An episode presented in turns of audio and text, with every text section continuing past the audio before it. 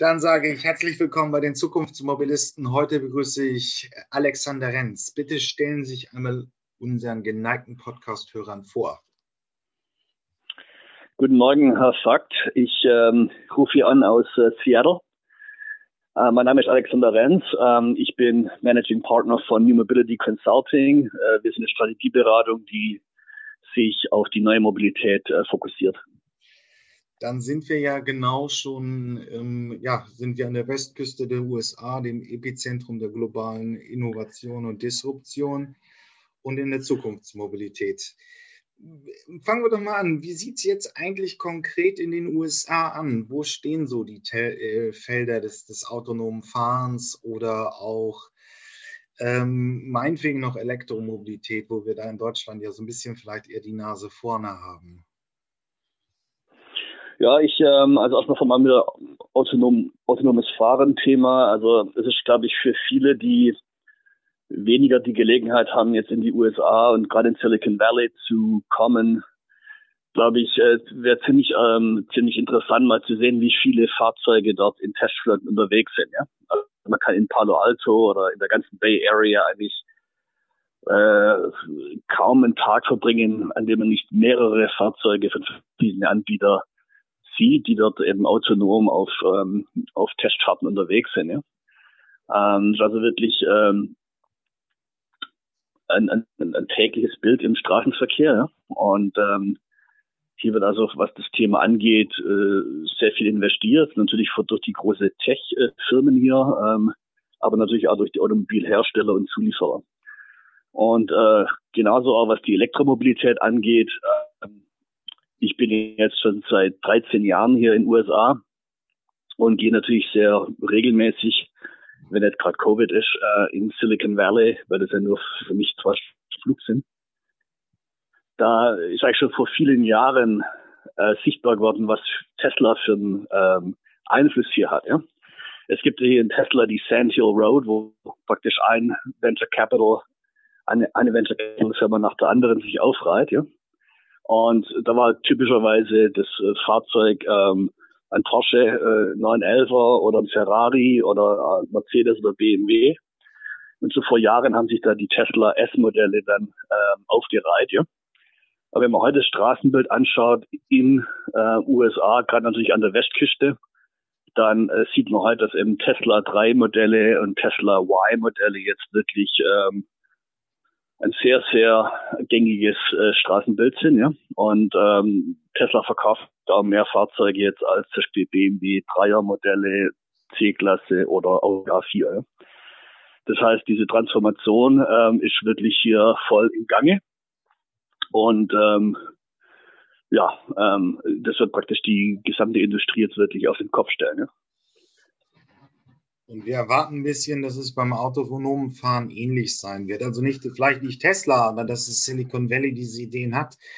Wir haben ja auch schon im Oktober letzten Jahres, also 2020, von Mario Herger hier gehört, dass im Prinzip jetzt in ähm, äh, Phoenix, Arizona schon die Modellversuche fast beendet sind. Es ist wirklich offen für ähm, die Öffentlichkeit. Jeder kann sich per App eine Roboter-Shuttle äh, buchen und eine normale Fahrt machen. Das ist also praktisch ein Ersatz zum ÖPNV möglich in den USA.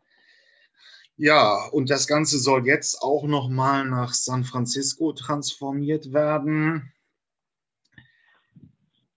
Also im Prinzip sind die schon im Markthochlauf. Kann man das sagen mit autonomen Fahrzeugen? Ja, also äh, natürlich jetzt, äh, man muss unterscheiden, glaube ich, ähm, ob jetzt ein Fahrzeug, ähm, ähm, ob das, sage ich mal, eine geschlossene Teststrecke ist oder beziehungsweise eine bekannte Route ist, wie im Fall von Waymo in Arizona. Das ist etwas leichter zu realisieren, als wenn man jetzt, sage ich mal, ähm, autonomes Fahrzeug auf alle Straßen äh, loslässt. Ja? Ähm, also so sind wir natürlich immer noch ähm, äh, an dem Punkt, wo wo man damit beschäftigt ist, jetzt diese Edge Cases, also diese Sonderfälle, beherrschbar zu machen. Ja? Und ähm, das geht natürlich, je mehr Kilometer äh, jemand abspult und so weiter, desto besser kann man über die Zeit dann ähm, diese Test Cases lernen. Ja? Da aus meiner Sicht eben auch Tesla einen großen Vorteil, weil die Fahrzeuge von Tesla sind ja alle hardware-seitig und auch software-seitig ausgestattet, um diese Testfälle und diese Edge Cases im, im täglichen Straßenverkehr zu erfassen. Ja? Und ähm, Tesla ähm, hatte dann die Technologie, um diese entsprechende Daten dann ins Backend zu schicken und das ähm, Machine Learning Model entsprechend zu trainieren auf, auf wirklichen Fahrsituationen. Ja? Und natürlich der Vorteil besteht dann auch noch darin, dass ich dann schauen kann, was hat der Fahrer, der menschliche Fahrer eigentlich in der Situation gemacht, ja, und wie hätte das System im Vergleich dazu reagiert, ja. Das sind natürlich äh, wesentliche Vorteile, die äh, Tesla mit sich bringt jetzt. Äh, aber natürlich die der Kampf um die Vorherrschaft im äh, autonomen Fahren ist natürlich äh, immer noch relativ offen, ja. Und äh, GM mit Cruise und andere Hersteller sind natürlich auch sehr aktiv und investieren äh, stark in den Bereich autonomes Fahren. Ja, aber jetzt fragen wir mal einen Strategieberater. Wo steht das Ganze technisch? Also definieren wir doch erstmal, was wir jetzt so, wir nehmen dieses Interview am 25.02.2021 auf. Wo stehen die Fahrzeuge? Können die im, Gesamtsystem des Verkehrs äh, kommunizieren? Müsst, äh, ist das Gesamtsystem überhaupt da? Sind die Ampeln schon so weit, dass äh, autonome Fahrzeuge mit denen kommunizieren müssen? Wo steht die Technik in dem Bereich? Also die, es gibt ja verschiedene Philosophien, ja. Ähm, es gab einmal den Ansatz, dass man eben äh, die, die Karten an sich äh, eine wichtige Rolle haben, ja. Ähm, das macht natürlich einfacher, wenn ich sehr detaillierte äh, Karten habe, aber ich glaube, die äh, Entwicklung der letzten Jahre hat gezeigt, dass äh, die Karten nicht die Antwort sein können. Ja? Ähm, genauso wenig ähm, ist es, glaube ich, äh, smart, sich auf intelligente Infrastruktur zu, äh, zu fokussieren, weil es eben lang dauert, bis diese Infrastruktur intelligent ist. Das heißt nicht, dass die Infrastruktur nicht eine wichtige Rolle spielt, aber idealerweise kann das Fahrzeug eben autonom und auch autark in diesem äh, äh, Mobilitätsökosystem sich zurechtfinden. Ne? Und ähm, da sehe ich ähm, natürlich auch wiederum wesentliche Vorteile, wenn jemand äh, große Anzahl Fahrzeuge im Verkehr hat und natürlich auch die Fähigkeit hat, über Over-the-Air-Updates die Flotte ständig abzudaten. Ja? Äh, zum Beispiel mein Bruder hat einen Tesla S ähm, und ich fahre das Fahrzeug dann alle paar Wochen, Monate. Ja? Und es ist eben erstaunlich, wie jedes Mal, wenn ich das Fahrzeug wieder fahre, das Fahrzeug eben ganz neue Dinge kann. Ja? Und gerade auch der Autopilot äh, natürlich dann wesentlich besser wird mit jedem Update. Ja? Und ähm, man sieht jetzt, es gibt ja gerade momentan das äh, letzte Beta von, von Tesla, dass eben immer weniger Intervention notwendig ist. Ja? Dass das System natürlich noch lange nicht perfekt ist, ist auch klar. Aber ich glaube, ähm, mit jedem gefahrenen Kilometer in reale Fahrsituationen kann natürlich die Technologie jetzt exponentielle Fortschritte machen. Ne? So gesehen denke ich, dass ähm, die Technologie natürlich sich sehr, sehr schnell jetzt weiterentwickelt. Ähm, aber natürlich wird das ganze Thema ähm, Regulation und wann kann das Fahrzeug ähm, wirklich sicherer sein als ein menschlicher Fahrer, weil das muss ja die Anforderung sein, ja. Wann kann das Fahrzeug das nachvollziehbar erfüllen, ja. Also wenn man es jetzt so im Prinzip sich anguckt, verstehe ich das jetzt so, als würde das Auto ähm, wie ein fahrendes Stück Software sein, die Schnittstellen mit dem Umfeld hat. Ist das so ungefähr richtig? Ja, das Fahrzeug hat idealerweise Schnittstellen mit dem Umfeld. Ähm, ähm, einmal geht es darum, das Fahrzeug hat seine Sensoren, sei es jetzt Kamera, äh, Radar und dann je nachdem, welche Philosophie verfolgt, leider oder auch nicht. Und äh, kann die Umgebung wahrnehmen, ja. Und natürlich ist es auch sinnvoll, wenn die Infrastruktur und andere Fahrzeuge äh, Daten sicher austauschen können, ja. Äh, damit das Fahrzeug sich lokalisieren kann, dass Informationen über die Umgebung bekommt, ja, was ist die, die Straßenoberfläche, die Wettersituation. Äh, zum Beispiel gibt es eine neue Baustelle, ja. Da gibt es jetzt zum Beispiel ein interessantes Projekt, das jetzt vom äh, Bundesverkehrsministerium gefördert wird. Äh, das nennt sich Alfried, ja, wo die ETO-Gruppe äh, intelligente Infrastruktur pilotiert, ja. ähm, damit zum Beispiel Straßebegrenzungspfosten äh, und andere Infrastruktur mit Sensoren ausgestattet wird und dann sicher Daten erfassen kann und äh, teilen kann. Ja?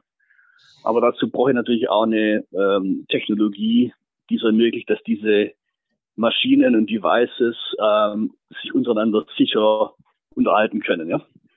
Ähm, und dazu braucht es eben entsprechende Technologie und ähm, ähm, da ist in dem Fall jetzt eine Distributed Ledger Technologie dann im Einsatz auch. Ja? Weil die Idee ist ja gerade, wenn es um Edge Computing geht, ja, mit dem anderen die Cloud, ne? Heute vertrauen wir natürlich Daten in der Cloud, wobei die Cloud ja eigentlich gar nicht weiß, was in der realen Welt wirklich vor sich geht, ja. Deswegen ist halt wichtig, dass wir jetzt in der Lage sind, die Edge eigentlich sicher zu machen, ja. Ähm, wir haben immer mehr mit äh, dem Internet der Dinge, immer mehr Devices, die intelligent sind, die auch mehr und mehr Rechnerleistung haben, wie das Fahrzeug selber, aber natürlich auch Infrastruktur. Und jetzt ergibt sich halt auch gerade für Deutschland, für Europa die Chance, diese Dinge äh, zum, zum, äh, zur Quelle des Vertrauens in diesem System zu machen, ja. Und zu ermöglichen, dass sich diese Dinge at the edge, also untereinander peer-to-peer -peer sicher vernetzen, ja. Und dann natürlich auch in Zukunft mehr und mehr Geschäftsmodelle ermöglicht werden, indem diese äh, Maschinen dann Daten austauschen und sich auch gegenseitig für diese Daten dann äh, oder andere Dienstleistungen bezahlen. Das heißt, ähm, das autonome Fahrzeug oder hochgradig automatisierte Fahrzeug müsste transaktionsfähig sein mit der Welt, es umgibt. Das werden immer mehr Sensoren sein, dann Internet of Things, was auch immer. Aber wie steht es jetzt damit? Also diese technische Grundeigenschaft des autonomen Fahrzeugs, dass es ähm, irgendwie Informationen empfangen kann, verarbeiten kann und wieder zurücksenden. Wie steht es jetzt damit erstmal beim autonomen Fahren, so in der Gegenwart? Ja, also wenn wir jetzt von der Mobilität sprechen, dann sprechen wir nicht nur von von Autoherstellern und, und Fahrzeugen, sondern wir sprechen von der Mobilität und vom Transport insgesamt. Ja? Und was eben ein interessantes Thema ist, wenn es um die Transaktionsfähigkeit von einem Fahrzeug zum Beispiel angeht, ist ja auch, dass die Mobilität mehr und mehr mit der Energieinfrastruktur und der Telekommunikationsinfrastruktur verschmilzt. Ja? Und dazu braucht es eigentlich gar kein autonomes Fahrzeug, ja, sondern das geht ja schon los jetzt mit Elektrofahrzeuge zum Beispiel, die geladen werden müssen. Ne? Und wo das Fahrzeug ja nicht nur an einer Ladestation, die natürlich auch at the edge ist und damit auch ein, ein, ein Cyberrisiko darstellt, ja. Da müssen sich diese zwei Dinge sicher konnektieren und dann idealerweise kann das Fahrzeug direkt diese Ladestation bezahlen, ja. Aber das Fahrzeug kann ja auch als Energiespeicher dienen. Ja? Gerade wenn man jetzt äh, die Energiewende anguckt, äh, kommt immer mehr unsere Energie aus erneuerbaren Quellen und wir haben dadurch die Fluktuation. Und gerade wenn jetzt jeder um 5 Uhr abends dann nach Hause kommt und sein Fahrzeug laden möchte, besteht die Gefahr, dass ähm, das Angebot an Energie durch die Wettersituation nicht gedeckt ist. Ja? Dazu wäre es eben sinnvoll, wenn zum Beispiel das Microgrid oder Smart Grid in der Lage wäre, entsprechende Anreize zu schaffen, dass ein Fahrzeug jetzt seine Energie, die es speichert in der Batterie, dem Netz äh, zur Verfügung stellt. Ja? Und dazu muss es natürlich auch wieder wirtschaftliche Anreize geben. Ja? Und damit soll das Fahrzeug dann eben äh, entsprechend bezahlt werden für die Energie, die es jetzt wieder ins Netz einspeist. Ja? Aber es gibt auch viele andere Szenarien. Man denkt mal, es gibt ja immer mehr ähm, ähm, wie sagt man, gebührenpflichtige Straßen, ja, wo man halt, halt durch ein Tor durchfährt und Geld reinschmeißt, ja. Ähm, warum soll das Fahrzeug nicht für jeden gefahrenen Kilometer zum Beispiel Straßennutzungsgebühren abführen? Die könnten auch dynamisch sein, zum Beispiel, je nachdem, wie gerade die Luftqualitätssituation aussieht oder die Verkehrslage aussieht. Genauso kennen wir alle die äh, Situation mit Parken. Ja? Man läuft, äh, man parkt das Fahrzeug, dann sucht man in der Regel nach einem Kleingeld, ja, und schmeißt dann Geld rein für eine Stunde parken, ja, aber man, man ist nach einer halben Stunde schon fertig, ja. Ähm, das sind so Dinge, die, die ich mir wünsche, würde das Fahrzeug wieder direkt in der Lage sein, ähm, für das Parken zu bezahlen, ja, und zwar zeitgerecht, ja, solange wie ich das Parken eben nutze, solange ist halt auch die Parkgebühr dann laufen. Ja. Das heißt, das Fahrzeug macht schon heute Sinn, dass es äh, transaktionsfähig ist, aber es wird natürlich umso wichtiger, wenn das Fahrzeug dann autonom agiert, das hat auch ohne menschlichen Einfluss, weil das Fahrzeug soll dann auch für uns als Menschen, die dieses Fahrzeug besitzen, Geld verdienen. Ja? Die Fahrzeuge stehen heute über 90 Prozent der Zeit irgendwo ungenutzt auf dem äh, Parkplatz. Und die Vision ist jetzt, dass dieses Fahrzeug dann, wenn wir es nicht brauchen, ähm, wir das vermieten können praktisch. Ne? Und wenn das Fahrzeug dann äh, irgendwo Passagiere aufliest, ja, ähm, muss es natürlich auch wieder Straßennutzungsgebühren äh, bezahlen, weil wir wollen ja, dass die Infrastruktur ausgebaut werden kann und wir den ähm, Verlust von Steueraufkommen durch äh, Benzinsteuer äh, auffangen können. Ja? Aber ähnlich dann wird natürlich das Fahrzeug dann Geld verdienen, äh, bezahlt für vielleicht Parken und für andere Dienste. Und wenn jetzt da kein menschlicher Einfluss da ist, dann äh, brauche ich natürlich irgendwo ähm, eine Übersicht, ja, was ist jetzt eigentlich passiert, wer hat wen bezahlt und dann muss das Fahrzeug mir als dem Besitzer natürlich ähm, äh, Rechnung stellen können, ja. Was hat es halt jetzt verdient, ja. Und für so Maschinenökonomie, die ähm, erfordert natürlich eine ganz andere Infrastruktur, weil das bestehende Bankensystem ist ja nicht dafür gebaut worden, um solche Milliarden an Geräten praktisch anzuschließen. Ja? Das wäre extrem ineffizient und eigentlich von, der, von der Kostenseite her unmöglich, sowas über bestehendes Bankkonto zu machen. Ja? Deswegen ist halt extrem wichtig, dass die Maschinen untereinander diese sichere Konnektivität haben, dass es eine Identität gibt für diese verschiedenen Maschinen und dass dann Transaktionen ähm, äh, direkt peer-to-peer -peer durchgeführt werden können. Ja, und jetzt im Februar 2021 sieht es schon so aus, als hätten wir irgendeine Technologie und irgendeine Standard, damit praktisch sich eine Maschine, das wäre dann in unserem Fall das autonome Fahrzeug, es können aber auch andere äh, Geräte sein, das sich damit identifizieren kann und dann eben in diesem Netzwerk von äh, konnektiv, also verbundenen Geräten aktiv werden kann? Oder hat sich da ja, das, ähm, wirklich herausgeprägt? Ja, das sind ähm, Themen, also die, die gerade sagen die, die traditionellen Anbieter in der Automobilindustrie, die haben natürlich das ähm, noch die Herausforderung, jetzt wirklich äh, die Architektur des Fahrzeugs ähm, softwarebasiert zu gestalten. Ja? Ähm, wir haben halt viel zu viele Steuergeräte im Fahrzeug und das konsolidiert sich jetzt und äh, viele Anbieter sind dabei, neue Fahrzeugarchitektur, also EE-Architektur zu entwickeln. Ja? Und da ist eigentlich dann das Ziel, dass ähm, diese Steuergeräte dann oder idealerweise ein zentraler Rechner oder eben verschiedene Multi-Domain-Controller diese Identität von dem Fahrzeug dann abbilden, ja. Und ähm, das Fahrzeug dann eben eine, eine Geldbörse wird, ja. Ähm, das heißt, das Fahrzeug kann einmal über diese Identität dann sicher, ohne dass es jemand äh, braucht, der zentral Zertifikate erstellt. So geht es ja heute. Ja? Also wenn ich heute ähm, Maschinen untereinander vernetze, dann bekommen die ein Zertifikat von einem zentralen Anbieter. Das skaliert aber nicht für Milliarden von IoT-Devices. Und deswegen ist es sehr sinnvoll, wenn ich ähm, äh, jeder Maschine eine eigene Identität gebe in einem Distributed Ledger, sodass das Vertrauen äh, durch die durch das, durch das Netzwerk entsteht. Ja. Das hilft mir dann auch dabei, den Datenschutz zu sichern, aber gleichzeitig verifizierbar zu machen, wo kommen Daten eigentlich her. Das heißt, das Fahrzeug wäre in der Lage, ähm, irgendwelche Datensätze zu signieren, ja, so dass ich nachvollziehen kann, von welchem Fahrzeug kommen jetzt diese Daten und es ist eine vertrauenswürdige Quelle an Informationen. Ja.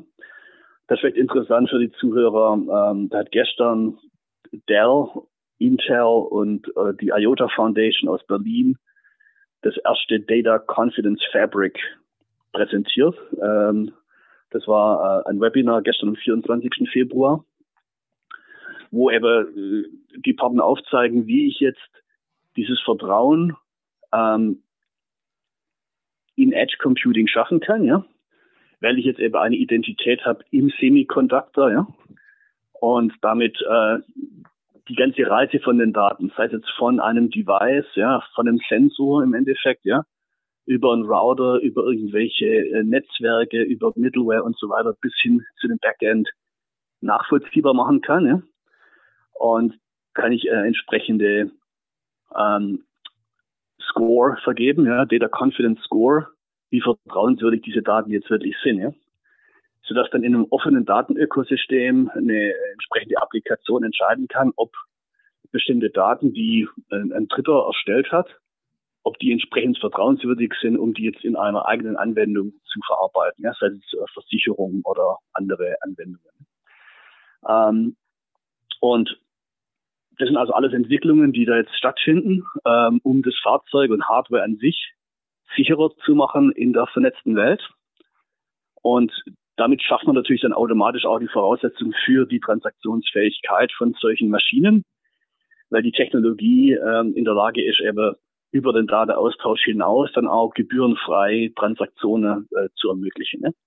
Und es gibt auch Hersteller wie zum Beispiel Land Rover, Jaguar, ja, die ähm, arbeiten zum Beispiel an so einem Car Wallet, ja. Da gibt es aber auch andere Anbieter, die ähm, sich damit beschäftigen.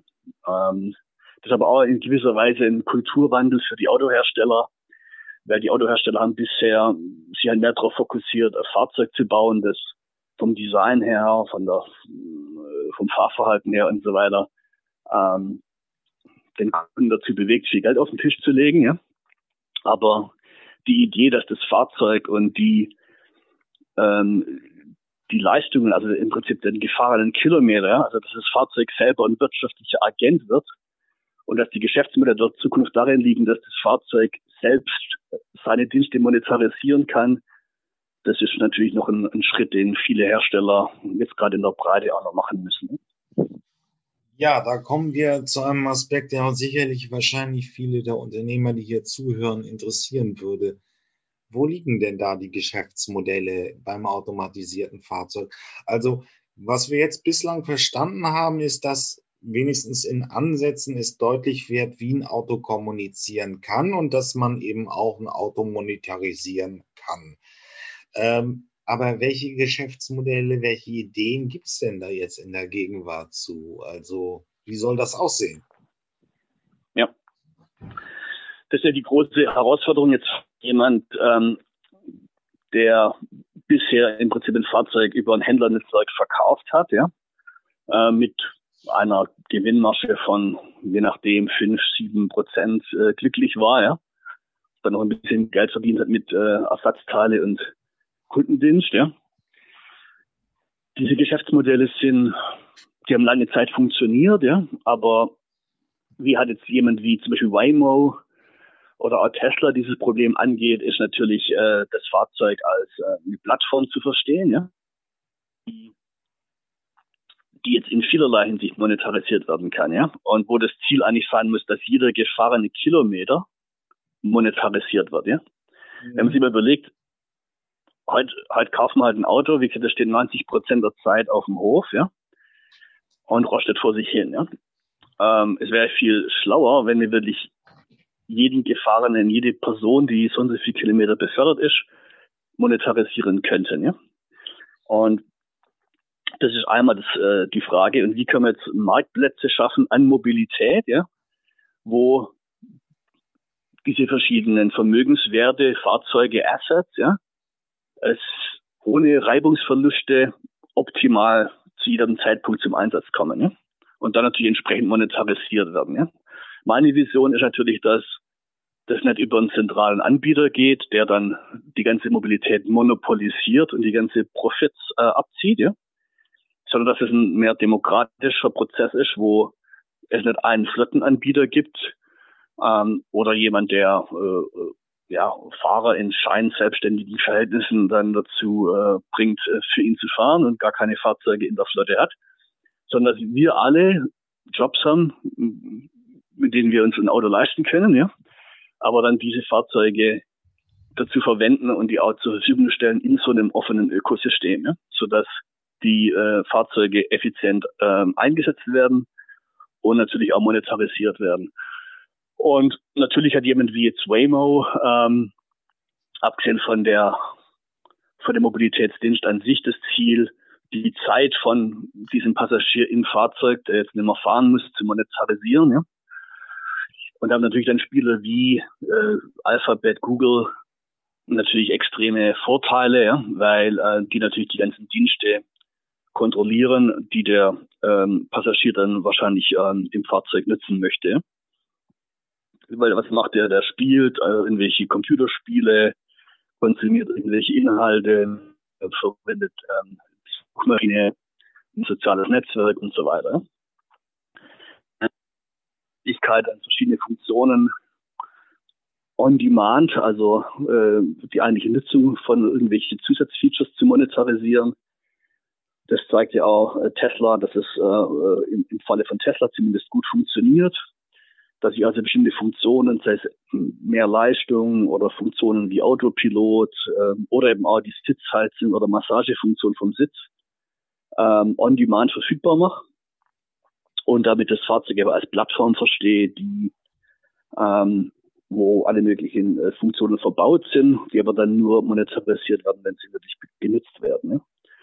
Und natürlich gibt es auch viele Möglichkeiten rund um äh, Daten. Ja, das Fahrzeug erfasst ja auch viele Daten von seiner Umgebung, ja, ähm, die einen Wert haben, ja, und ähm, wo natürlich äh, große Möglichkeiten bestehen, diese Daten sinnvoll einzusetzen, aber hoffentlich in einer Art und Weise, dass ähm, wir, sage ich mal, nicht äh, einen Überwachungsstaat hier generieren, ja, und Surveillance Capitalism weiter transportieren, wo dann halt der Passagier das Produkt ist sondern ähm, ganz wichtig ist natürlich, dass wir den Datenschutz da bewahren und, äh, und Daten dann auch in ethisch sinnvoller Weise äh, nutzen. Ja? Aber da gibt es natürlich extrem viel Potenzial, gerade wenn es um die Edge geht, ja, weil die Edge ist ja praktisch die reale Welt, ja? wo wir äh, Temperaturinformationen ähm, und alle möglichen andere Informationen aufnehmen können, ja. Und da gibt es ja zum Beispiel in der Versicherungswirtschaft ist ja das Wetter zum Beispiel extrem äh, interessant, ja. Ähm, damit kann ich Unfälle vorhersagen, aber auch natürlich dann verstehe, wann Ernteausfälle und andere äh, Themen äh, erfolgen, ja. Und Fahrzeuge, die ständig unterwegs sind und Temperatur, Wetterinformationen erfassen können, haben dann zum Beispiel ein mögliches Geschäftsmodell. Genauso kann ich äh, vorhersagen, wie das Energieangebot sein wird in einer äh, erneuerbaren Energiewirtschaft, ähm, wenn ich das Wetter besser verstehe. Das hört sich so ein bisschen für mich an wie das Jahr 2006 oder 2007, als die Smartphones aufkamen und Leute anfingen, Apps zu entwickeln, damit die ähm, App, äh, Smartphones einfach leistungsstärker werden würden. Also da drängt sich für mich eben der, der Beispiel eben zu Android auf, dass eine Plattform geschaffen ist, auf der sehr viele Anwendungen in ein Stück Software entwickelt werden. Ist das so ein halbwegs plausibles Szenario?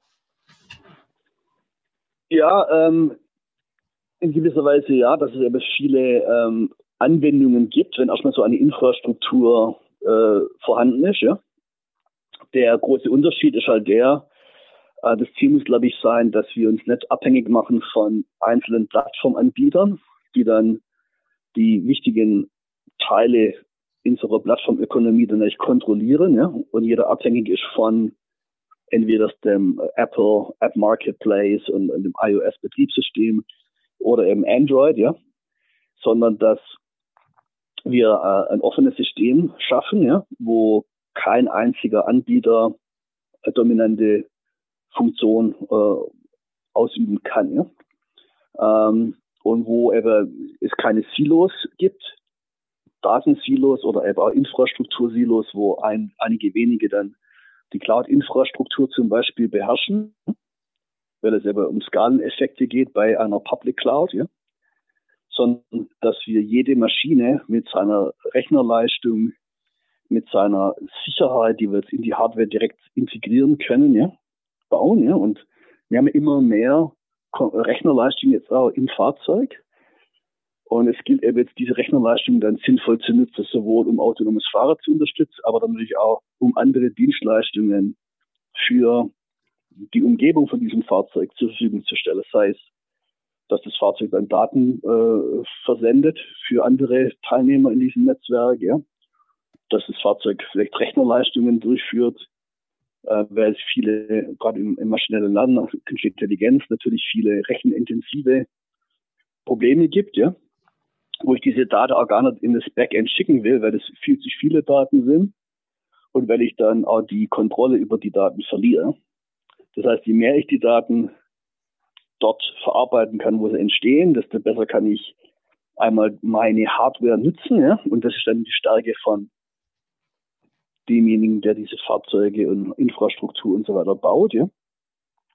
Und ich habe natürlich dann auch einen viel verbesserten Datenschutz, weil ich dann Kontrolle habe über diese Hardware und die Daten und äh, entscheiden kann, an wen ich diese Daten freigebe oder auch nicht. Ja? Wenn die Daten erstmal in der Cloud sind, dann haben wir im Endeffekt die Kontrolle über die Daten verloren. Und natürlich geht dann auch die Wertschöpfung weg von dem Hersteller der Hardware, ja? Und die Wertschöpfung findet dann mehr in, äh, für einen Technologieanbieter statt. Ja, das hört sich für mich auch so ein bisschen an, dass im Prinzip dann wir jetzt in der Mobilität, vieles läuft darauf hinaus, dass wir irgendwie ja, wieder vergleiche das Spotify für Musik, wobei auch dieser ein sehr schöner Musikstreamer ist und andere auch, äh, YouTube ebenfalls. Also prägen sich dann wieder so diese, diese Monopole des US-amerikanischen Digitalkapitalismus auch in der Mobilität aus? Oder gibt es noch eine Alternative?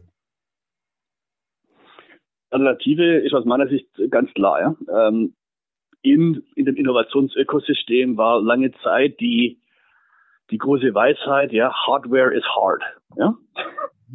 Das heißt, wenn, wir, wenn man Hardware bauen will, dann äh, ist das ähm, schwierig, ja. Das dauert viel länger als Software-basierte äh, Innovation, ja. Äh, man muss sich mit äh, Produktionsstätten, mit Compliance, mit äh, alle möglichen Gedöns ähm, beschäftigen, was man nicht will, wenn man schnell einen Return für seine Venture Capital Investoren schaffen will. Ja? Aber mittlerweile, glaube ich, ist mehr und mehr klar, dass natürlich ähm, ähm, die Symbiose aus Hardware und Software eine große Stärke sein kann. Ja? Man Apple als wertvolles Unternehmen des Planeten ist eine, ein Beispiel dafür. Ja? Ähm, und diese Chance, glaube ich, ähm, haben wir auch in Deutschland, weil die ganzen Maschinen sind nicht nur Autos, sondern auch der Maschinenbau, ja, oder Infrastruktur, Turbinen und so weiter. Ja. Das sind alles Dinge, die wir in Deutschland und Europa bauen.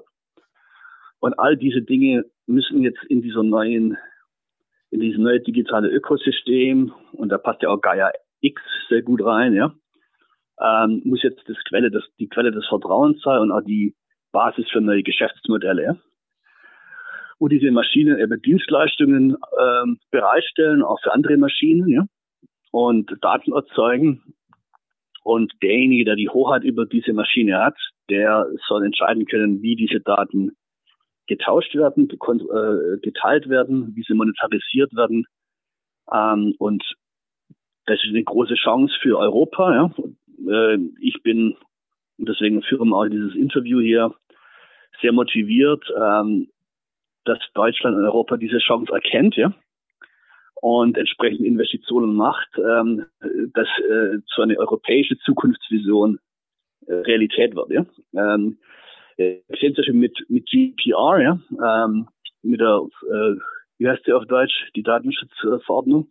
DGSV. Das ist auch so ein, so ein Thema, das in Deutschland oft äh, so belächelt wird oder witzig gemacht werden, ja.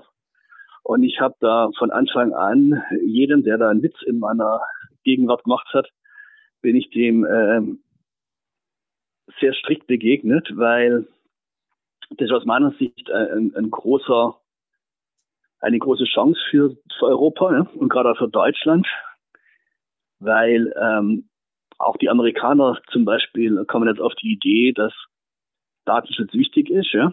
Ähm, und ähm, diese Technologie können ein großer Exportartikel werden, ja. Und man hat gesehen, ja, das, ähm, äh, es, es entsteht auch immer mehr jetzt Kritik an dem Silicon Valley äh, Capitalism, ja, und äh, dem Innovationsmodell im Silicon Valley. Ähm, wir müssen jetzt wirklich äh, große Probleme der Menschheit lösen, ja, ähm, und dazu braucht es halt nachhaltige Technologien, ja, und Technologie, die ja äh, viel Ingenieurskunst erfordert, ja. Aber die große Chance ist wirklich die Hardware und die Software und die neue Geschäftsmodelle jetzt sinnvoll zu verbinden und damit neue äh, Exportartikel für äh, Europa zu schaffen. Ja, ja aber ähm, wie, wie soll das konkreter aussehen? Wenn wir hier die deutsche Mobilitätswirtschaft uns angucken, dann sind die da natürlich die, vielen, die 47 Millionen Fahrzeuge im Privatbesitz. Dann sind da ähm, die ganzen, der ÖPNV ähm, und die Eisenbahn und wie sie alle heißen. Kann man dann irgendwie mal das konkreter machen? Also wie würde das dann in Zukunft in Europa aussehen? Gut, also das Fahrzeug, ähm, also einmal, man kann natürlich auch den bestehenden Fahrzeugbestand, also ich, ähm, ich kann jetzt auch nicht sagen, ich habe digitale Identität für den Nutzer, ja, aber wenn das Fahrzeug das nicht kann, aber es geht ja darum, jetzt diese neue Generation an Fahrzeugen entsprechend zu entwickeln, ja, dass das Fahrzeug einmal eine digitale Identität hat, ja, ähm, praktisch sein Digital Twin, ähm, dass dieses Fahrzeug in der Lage ist, sich sicher zu vernetzen, ja, weil das Fahrzeug ähnlich wie die Energieinfrastruktur wird eben zu einem großen Sicherheitsrisiko für äh, Cyberangriffe. Ja. Und natürlich gerade wenn dann nachher auch Geschäftsmodelle über diese Fahrzeuge entstehen und wirkliche Finanztransaktionen dann eben entstehen, ist natürlich dann die ähm, der Anreiz, solche Systeme zu hacken, umso größer. Ne? Das heißt, diese Systeme sicher zu machen äh, und entsprechende Standards zu schaffen, ja, das kann die äh, deutsche Industrie sehr gut, ja. Ähm, das sind viele gar nicht so, ist, ist gar nicht so bewusst, wie dominant eigentlich Deutschland insbesondere ist in der Automobilindustrie. Ähm, das, äh, da gibt es also, also, denke ich, viel Potenzial, aber die bestehende Stärke müssen wir gerade auf diese digitale Themen übertragen. Ja. Und im Prinzip äh, ist es gar nicht so schwierig. Ja. Wir haben in Europa eine, äh, ja, im Vergleich zu USA natürlich eine sehr gute Infrastruktur. Ja. Ähm, in USA zerbröselt Infrastruktur ja ähm, aufgrund von bekannten Gründen. Ja. Das heißt, wir haben die Möglichkeit, einmal die Infrastruktur jetzt wirklich äh, auf ein neues Niveau zu heben ja, und dann eben die Maschinen zu bauen, die in diesem neuen souveränen Datenökosystem Gaia X ähm, und ähm, äh, dann wirklich äh, neue wirtschaftliche Modelle schaffen. Ja? Und wenn ich dann diese Maschine exportiere, dann habe ich natürlich auch die Möglichkeit, ja, diese Technologie zu exportieren, ja? Technologie, die mir dann eben hilft, auch wegzukommen vielleicht von einer einmaligen Transaktion, wo ich eine Maschine verkaufe, ja? hin zu dem Modell, wo ich halt ein Pay-per-Use-Modell habe und jedes Mal, wenn diese Maschine ein Teil stanzt oder einen Kilometer fährt oder was auch immer, dass ich dann entsprechend äh, Monetarisierung äh, realisieren kann. Ne? Das, ähm, das ist die Vision. Ne? Und natürlich eine Vision, die nicht uns abhängig macht von Technologiekonzernen, ja, ähm, wo zum einen unser Datenschutz und unsere Freiheitsrechte ja, äh, gefährdet sind, ja. Äh, ich persönlich bin der Meinung, dass wir uns fragen müssen, was ist die Zukunft, die wir äh, als wünschenswert sehen. Ja? Und ich denke, wir haben jetzt äh, die letzten Jahre eigentlich uns viel zu sehr abhängig gemacht von Technologie, die wir nicht kontrollieren. Ne? Und ich denke, die Zukunft muss, äh, wie ich halt auf Englisch sage, human-centric sein. Ja? Das heißt, der Mensch muss im Mittelpunkt stehen. Ja? Und der Mensch muss die Maschinen versklaven, ja, äh, aber der Mensch soll nicht versklavt werden von Maschinen. Und ähm, deswegen ist es wichtig, dass wir einmal in der Industrie die Hoheit über Technologie, über Daten, über die Geschäftsmodelle äh, zurückgewinnen, ja?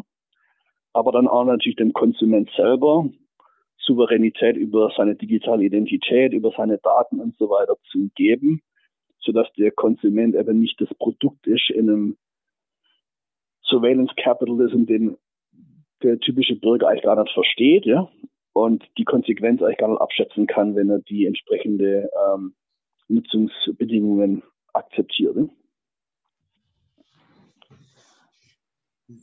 Das wäre so ein bisschen die Vision ähm, für Europa. Und in welchen, sagen wir mal, entscheidet sich das in den nächsten Jahren, wie es aussehen wird? Also ob wir so wie bei der digitalen Welt bis jetzt, ich nenne nur ungern die Namen, aber Amazon im Einzelhandel, eBay und so weiter und äh, dieser in der Musik, dass wir irgendwann mit einem Monopol aus den US-amerikanischen Märkten konfrontiert sind oder ob wir es wirklich noch schaffen, einen eigenständigen europäischen Weg zu gehen. Es sind noch drei Jahre oder fünf Jahre. Entscheidungen liegen jetzt so ein bisschen auf dem Tisch, oder? Ja, man, äh, die Zeit, es ist viel Zeit verzahnt worden, ja. Ähm, muss ich sagen, ich bin jetzt seit sechs Jahren in dem Bereich neue Mobilität unterwegs. Ich war ja vorher bei ganz am Anfang meiner Karriere bei, bei Bosch, aber das ist schon lange her.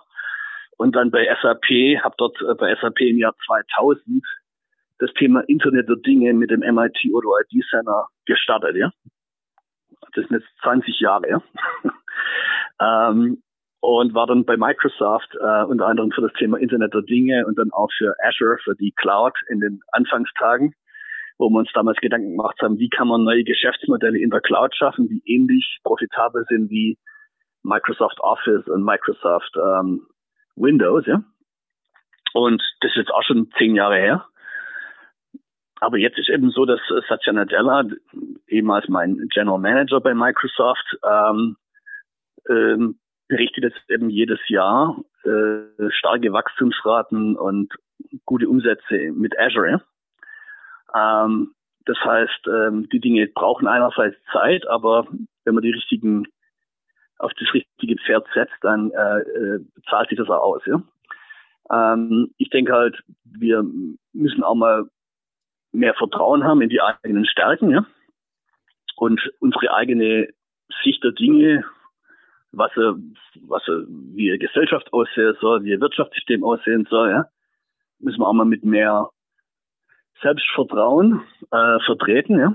und wir müssen auch mal erkennen, dass wir die Zukunft gestalten können. Ja? Wir sind nicht irgendwie abhängig ähm, oder sollten nicht abhängig sein von irgendjemand, der uns was aufdrückt, äh, ja? sondern wir müssen selber sagen als Gesellschaft und als, als Individuum, was wollen wir eigentlich. Ja? Und ich bin jetzt seit, wie gesagt, seit 13 Jahren in USA, war davor drei Jahre in Dänemark, aber ich äh, bin also seit 2004 aus Deutschland weg, bin aber sehr regelmäßig in Deutschland, auch wegen der deutschen Automobilindustrie natürlich. Und ich kann halt sagen, das gesellschaftliche Modell der USA zum Beispiel ist natürlich ganz anderes als in Deutschland. Ja? Ähm, in USA ist es nicht äh, klar für jeden, dass jeder Bürger Zugang zu Krankenversicherung haben sollte. Oder wenn man mal guckt, der gesetzliche Schwangerschaftsschutz, ja, der ist in den meisten Entwicklungsländern dieser Welt besser als in den USA. Ja. Ähm, das Modell, dass ähm, eine, äh, eine Plattform zum Beispiel keine Journalisten einstellen will, sondern nur Journalismus monetarisieren will, ja, oder dass ein, äh, Ride-Hailing-Anbieter natürlich gar keine Fahrzeuge oder Fahrer beschäftigen will, sondern eigentlich nur die Plattform bereitstellt, ja. Das führt natürlich alles auch zu prekären Beschäftigungsverhältnissen. Die Leute haben keine Sozialversicherung, ja. Und sind eben einfach abhängig auch von äh, der entsprechenden Plattform, ja. Und das führt jetzt nicht nur zu wirtschaftlichen Problemen für den Einzelnen, sondern das hat auch wirtschaftliche und soziale Konsequenzen. Ja? Und äh, das sieht man einmal an der Spaltung der Gesellschaft, ja, weil eben soziale Netzwerke über einen Algorithmus entscheiden, was kriegt wer vorgesetzt, ja. Und damit wird eben systematisch die Teilung der Gesellschaft weiter und weiter verstärkt, ja. Und das Ergebnis haben wir mit dem Sturm auf das Kapitol gesehen, ja. Und wenn man sich mal überlegt, wo kommt eigentlich der Wohlstand her in Deutschland und wo kommt also der soziale Ausgleich her, ja, der kommt eben daher, dass wir tiefe Wertschöpfungsketten haben in Europa mit Maschinenbau, mit dem Automobilbau, ja, der für viele halt einen bestimmten Wohlstand schafft, ja, und damit auch einen sozialen Ausgleich schafft, ja. Ähm, die USA zum Beispiel haben ja die Fertigungsindustrie schon vor vielen Jahren äh, an China und, und teilweise auch Mexiko verloren, ja. Und außerhalb der Tech-Industrie ähm, ist es also, sage ich mal, sehr schwierig für jemand, äh, gut bezahlte Jobs zu finden, ja. Und das führt natürlich dann wiederum zu dieser sozialen Spannung, ja. Wenn man vom Silicon Valley oder jetzt auch von Seattle spricht, ja, dann, das war schon vor 15 Jahren der Fall, dass halt viele Normalverdiener, die nicht in Technologiejobs sind, können sich halt ähm, gar nicht mehr leisten, äh, Miete zu bezahlen in, in Silicon Valley und sind dann eben weggezogen in andere Regionen der USA selbst jemand, der bei einer großen Tech-Company arbeitet und wirklich viele hunderttausend Dollar verdient, kann sich oft in Silicon Valley kein Eigenheim leisten, weil das eben einfach zu teuer ist. Und das sind alles solche Dinge, ja. Also es geht nicht nur um Technologie, sondern man muss auch jetzt verstehen, dass Technologie ist nicht alles, ja, aber es ist natürlich sehr wichtig, um die Zukunft zu sichern, ja. Ähm, und es geht nicht nur um das Primat der Wirtschaft, sondern man muss auch fragen, wie kann man äh, Wohlstand schaffen, aber den sozialen Ausgleich, die Demokratie stärken und so weiter, den Journalismus auch fördern, ja, weil ähm, es ist natürlich so, äh, das äh, wird die Autoindustrie auch erleben, ja. Der Journalismus hat es schon vor Jahren erlebt, wenn eben eine Plattform die Arbeit eines Journalisten monetarisiert und es immer schwieriger wird für jemand Journalismus zu betreiben, dann leidet eben die Qualität äh, ganz erheblich. Ja? Und das hat natürlich auch wieder Konsequenzen für unsere Gesellschaft. Wie gut ist die Gesellschaft informiert? Und welche Extreme kriegt man da in dieser Gesellschaft? Ja? Da haben wir natürlich in Europa und Deutschland auch äh, so unsere Probleme, ja. Aber es gilt halt jetzt aus meiner Sicht, ähm, den gegenzusteuern, ja. Okay, vielen Dank, Herr Renz. Vielen Dank für dieses Gespräch. Herr Fakt, ich bedanke mich und ähm, ich äh, hoffe, dass wir uns bald wieder mal sprechen können. Ja,